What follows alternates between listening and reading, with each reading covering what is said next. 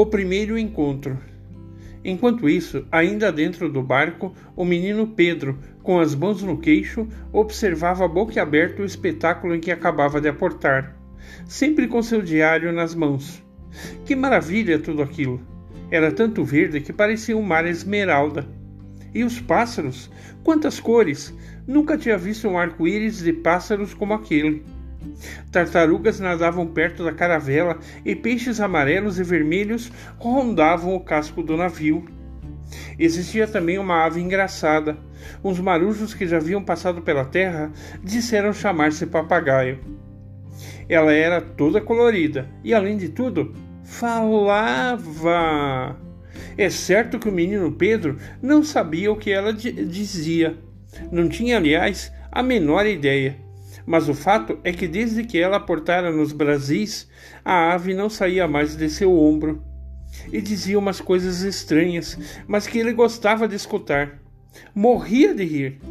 Gostou tanto que a chamou de Papageno, aquele que seria seu mais novo e fiel amigo americano. E juntos falariam muitas coisas, e quem sabe um dia até se entenderiam. O menino disse: Eu sou o Pedro.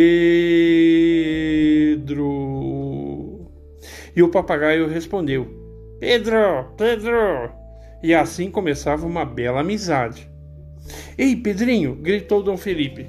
Saia dessa pasmaceira, desse sonhar acordado e venha ajudar a descarregar. Tem muito material aqui. E como faz calor nessa terra! Quantos insetos me comendo as canelas! Pare de rir, menino. Não estou dançando um fado, não. Estou apenas pulando desses bichos que entram nas minhas calças. Ai, Jesus! Pedrinho, às gargalhadas, se junta aos demais. Ele nunca tinha visto tanto equipamento reunido: rodas gigantes, enxadas, tachos de cobre, caixas de madeira pesadas, pregos, roldanas. Não dava para entender o porquê daquilo tudo mas tinha ouvido falar que iam montar um engenho e que aquilo era coisa grande. Mais ainda que sem o tal do engenho não se fazia o tal do açúcar. Tal para lá e tal para cá. O Pedrinho, de tanto observar aquela traquitana toda, quase perdeu a oportunidade de ajudar sua família a descer pelas rampas da caravela. E lá estavam elas, ainda meio enjoadas por causa das ondas que estouraram perto da chegada.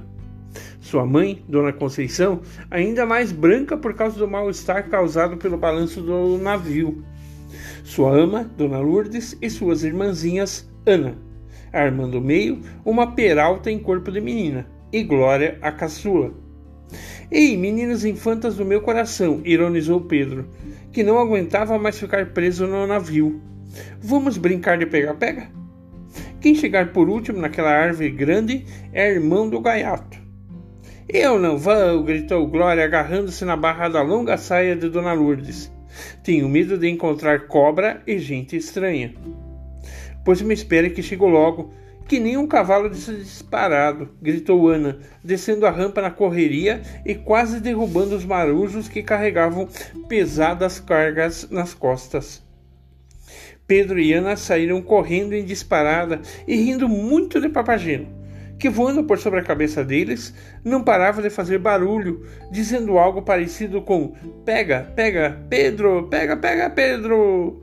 Nisso, ao que, que vinha correndo exatamente do lado oposto e, como sempre, meio distraído, deu de cara com Pedrinho. Ai, que susto!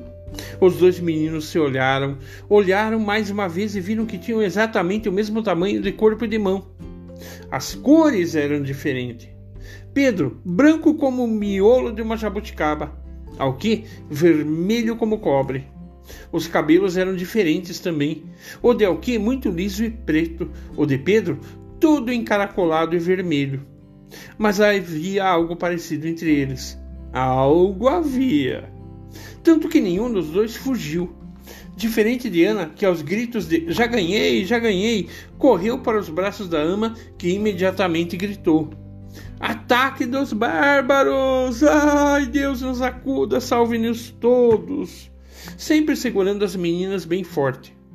Sabia que daria, nisso, dizia ela.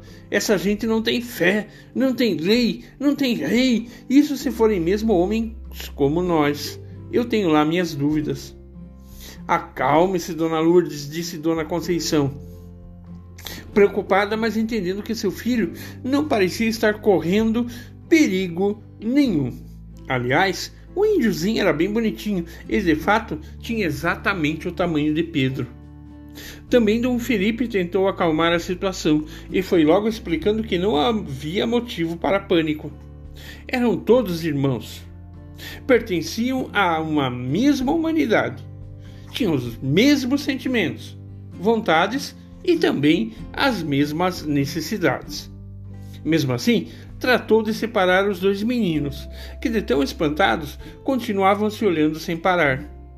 Mandou Pedro para dentro da caravela e o menino obedeceu amoado, com vontade de ficar mais e curioso para conhecer a floresta que havia lá fora, naqueles Brasis. Já o que correu para sua tribo, cheio de novidades para contar. Lá chegando, foi logo dizendo: O Irá, eles são de carne e osso como nós. Não viram a onça, não chovem em nós ou soltam raios. Tenho até mesmo o tamanho de um deles, sem tirar nem pôr. Só meu cabelo que é diferente. Mas será que ele levou um raio na cabeça que fez o cabelo dele ficar assim, todo cheio de nós e vermelho? Acho que vou logo convidá-lo para correr pela floresta, dar um banho nele e ver se ajeito aquele cabelo bagunçado. Nada disso, disse o Irá. Esses brancos podem ser perigosos e trazer um pau que faz fogo e explode. E esse menino de cabelo desgrenhado pode ser igual a eles, apenas de tamanho menor. E se ele quiser te aprisionar, te fazer de escravo, trate de ficar aqui e ajudar as mulheres a servir nossas redes.